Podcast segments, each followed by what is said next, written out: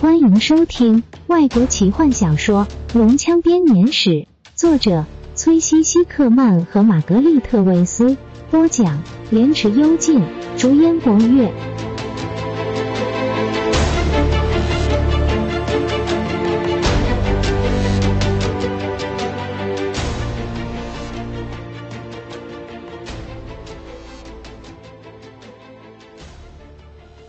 龙枪编年史序章：巨龙之祷文。尘世间的人们啊，请聆听这贤者之声，有如苍天的泪水，洗去屠龙枪在历史的余烬中所沾惹的尘埃与泪水，在人类的语言与记忆都无法描述的古老年代里，在这世界乍现的曙光中，在三轮明月一无所知的自森林的怀中升起时。巨大的龙神，恐怖又尊贵，在特莱恩掀起了恐怖的战争。在龙族笼罩的阴霾里，一声渴望光明的呐喊撼动了人神。在高悬的黑月冷视下，一道夺目的光芒在索兰尼亚的空中闪耀。圣洁的骑士用真诚与力量唤醒了沉默的诸神，铸造出了以无匹神力刺穿龙类魂魄的屠龙枪。神枪的力量驱散了龙族带来的阴霾，为出生的克莱恩带来新的希望。但在光芒普照中，伊斯塔的教皇瞥见阴影。夜晚的树影在地面诡谲的扰动，月光洗涤下，溪水流着沉重的步伐。他试着在卷轴、史书及咒语里找出修马所走的道路，唯有如此，他圣洁的手才能得到诸神的力量。净化这罪恶的世界，但黑暗与死亡随之而来。诸神背弃了这个世界，燃烧着天火的大山如彗星般的坠落在伊斯塔城市，像火焰中的人骨般爆裂。岩浆落在一度肥沃的土地，大洋移位，洋底成荒漠。克莱恩的道路就此崩毁，成了摆渡的冥河。就这样开始了绝望的年代。曾经宽广的道路从此纠结，沙暴和飓风在城市的废墟中肆虐，平原和山脉成了吾辈的家园。当旧神转身离去，吾辈对着空旷阴暗的天空哭诉，向着新的神旨哀求。然而天空冷漠依旧，不曾传来他的任何回答。一位老者提卡维兰伸直了脊背，叹了一口气。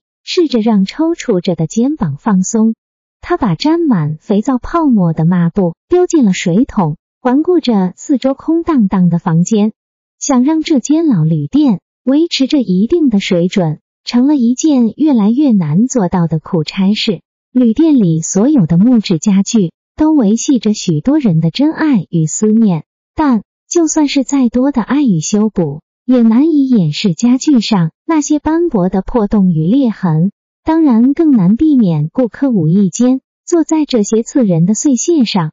这个名叫“最后归宿”的小旅店，并不像他在海文所看到的旅社那般华丽，不过它的特色是舒适。旅店坐落在一棵活生生的老树上，老树苍老而浓密的枝叶将旅店轻拥入怀。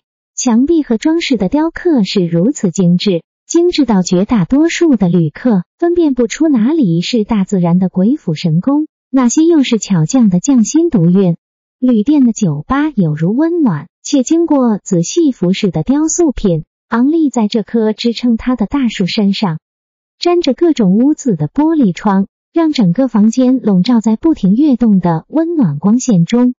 随着正午的逐渐逼近。阴影也开始跟着慢慢缩小。这座名为“最后归宿”的旅店很快就要开门迎宾了。提卡满意的环顾四周，每一张桌子都已擦拭干净，同时也上了蜡。他所要做的只剩把地拖干净。他开始移开那些笨重的橡木椅子。这时，欧提克急急忙忙的从厨房里冲出来，浑身散放着一股食物的香气。不管是做生意。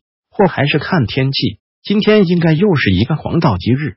欧提克一边说着，一边努力的想把肥胖的身躯挤进吧台后。他愉快的吹着口哨，一边拿出杯子，并且把它们整整齐齐的排好。我倒希望天气再好些，生意再上快些。皮卡挪动着椅子抱怨道：“我昨天差一点走断两只脚，换得的却只是更少的感激和少之又少的小费。那群人真是阴沉，看起来个个都是神经兮兮的，真有草木皆兵的感觉。我发誓，当我昨天不小心碰翻了一个杯子的时候，瑞塔克真的拔出了他的剑。”翠，欧提克发出不屑的声音。瑞塔克是索拉斯的追寻者护卫，他们个个都是这样穷紧张。不过，要是换做我替韩德瑞克那个宗教狂工作的话，我的神经可能会绷得更紧。小声点，皮卡警告他。欧提克耸耸肩，除非大神官会飞，不然在他听到我说什么之前，我就可以察觉他靴子踏在楼梯上的声音。虽然口头上这样说，但是提卡注意到。他接下来的话声的确变小了。记住了所说的，索拉斯的居民们已经快要承受不住这种压力了。人们神秘的消失，天知道他们被带到什么地方去。这是个坏年头。他摇了摇头，但随即表情又高兴起来。不过倒是个做生意的好时机。直到他让我们关门为止。皮卡悠悠的说道。他随即抓起了扫把，勤快的扫起地来。即使是神官们也得填饱肚子，用些饮料把他们时常挂在口中的硫磺和火焰给冲下肚子里。欧提克轻笑道：“不停的教导民众，这批新神指的各种丰功伟业一定很累，所以才让神官每天都来我们这到访。”皮卡停下了手边的工作，靠在吧台上说着：“哦，皮克。”他的声音稍稍严肃了些，而且明显的压低。我还有听说另一个有关战争的谣言，北方的军队正在集结，镇里又来了这些披着斗篷在神话堂问东问西的神秘人物。欧提克饶富兴味的看着眼前这个十九岁大的女孩，伸出手拍了拍她的脸颊。自从女儿神秘失踪之后，她对欧提克来说就像是自己的亲生女儿一样。他拉了拉她的红色卷发，战争。翠，他嗤之以鼻的说：“自从大灾变后，就一直有这些关于战争的传闻。小女孩，谣言只是谣言罢了，说不定是那些神官故意假造这些传闻，好让人们保持警觉。”可是，皮卡的眉头深锁。我觉得门开了，皮卡和欧提克立时机警的转向门的方向，两人居然都没有听到一点脚步声。这是非常匪夷所思的事。除了铁匠的屋子，索拉斯的每栋建筑物都是建筑在巨大的老树枝丫上。最后归宿旅店也不例外。在紧跟着大灾变之后的混乱和恐惧后，镇民们便决定在树上定居。从此，索拉斯就成了一个树城，是克莱恩世界仅存的少数美景之一。坚固的木质吊桥。连通了这个五百人的城镇，城镇的日常生活和各式交易都在离地极高的树上进行。最后，归宿旅店是其中最大、最高的一栋，它离地有四十尺高，楼梯环绕着这棵老树斑驳的外表。就像欧提克说的，他们可以在每一个客人上门前听到他的脚步声，但是。这次提卡和欧提克都没有听到这个老人的脚步声。老人站在门口，拄着根老旧的橡木拐杖，对着旅店四处打量。灰色破烂的斗篷遮住了他脸上的所有特征，只露出一双如猎鹰般锐利的双眼。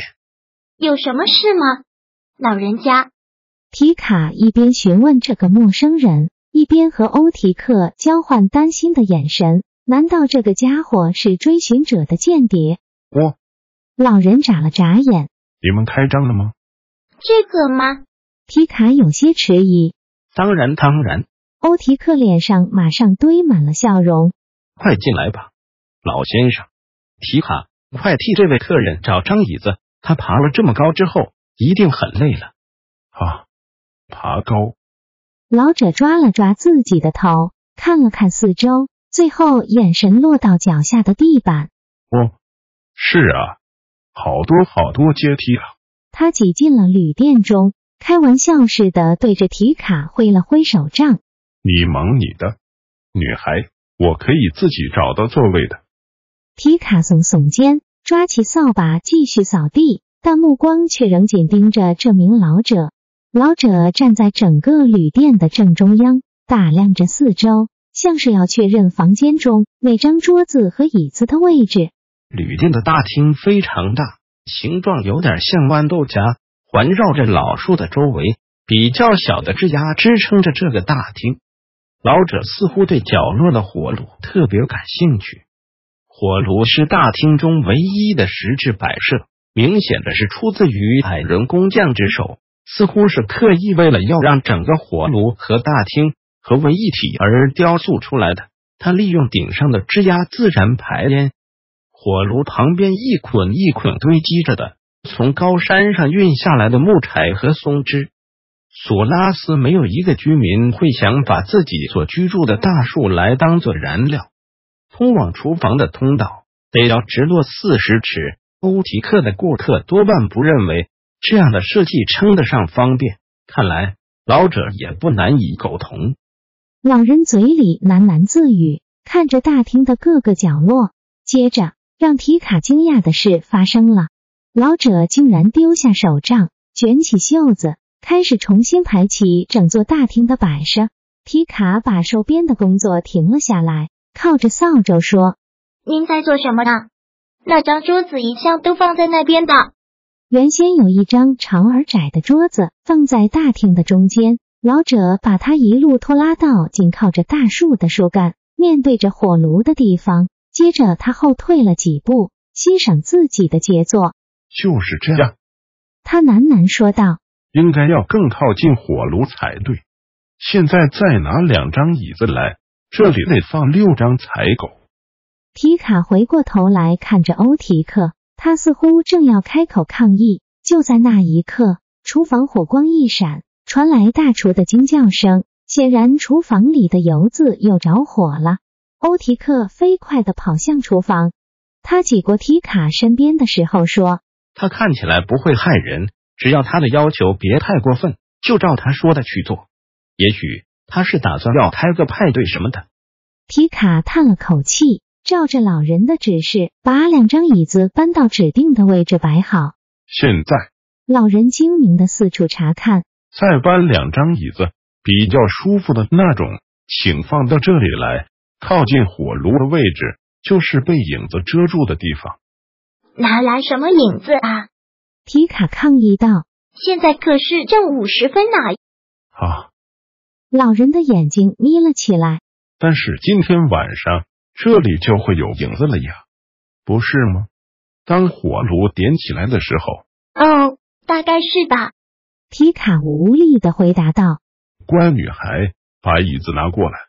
我要在这里摆张椅子，就摆在这。老人手指着火炉前的一个位置。是给我自己的。老人家，您是打算办一场派对吗？皮卡一边把旅店里最舒服、最合适的椅子搬过来，一边问着：“派对？”这个说法对老人来说似乎相当新鲜。他笑道：“也对，女孩，这将是一场克莱恩自大灾变以来前所未有的派对，要好好准备哦。”皮卡，围栏。他拍了拍他的肩膀，抚弄了一下他的头发，转过身。一把老骨头吱嘎响的坐了下来。一杯麦酒。他点了饮料。提卡走近，装了一杯麦酒给他。直到开始扫地之后，他才赫然想起一件事：这老人怎么会知道他的名字呢？本集就为您播讲到这了，祝您愉快，期待您继续收听下一集。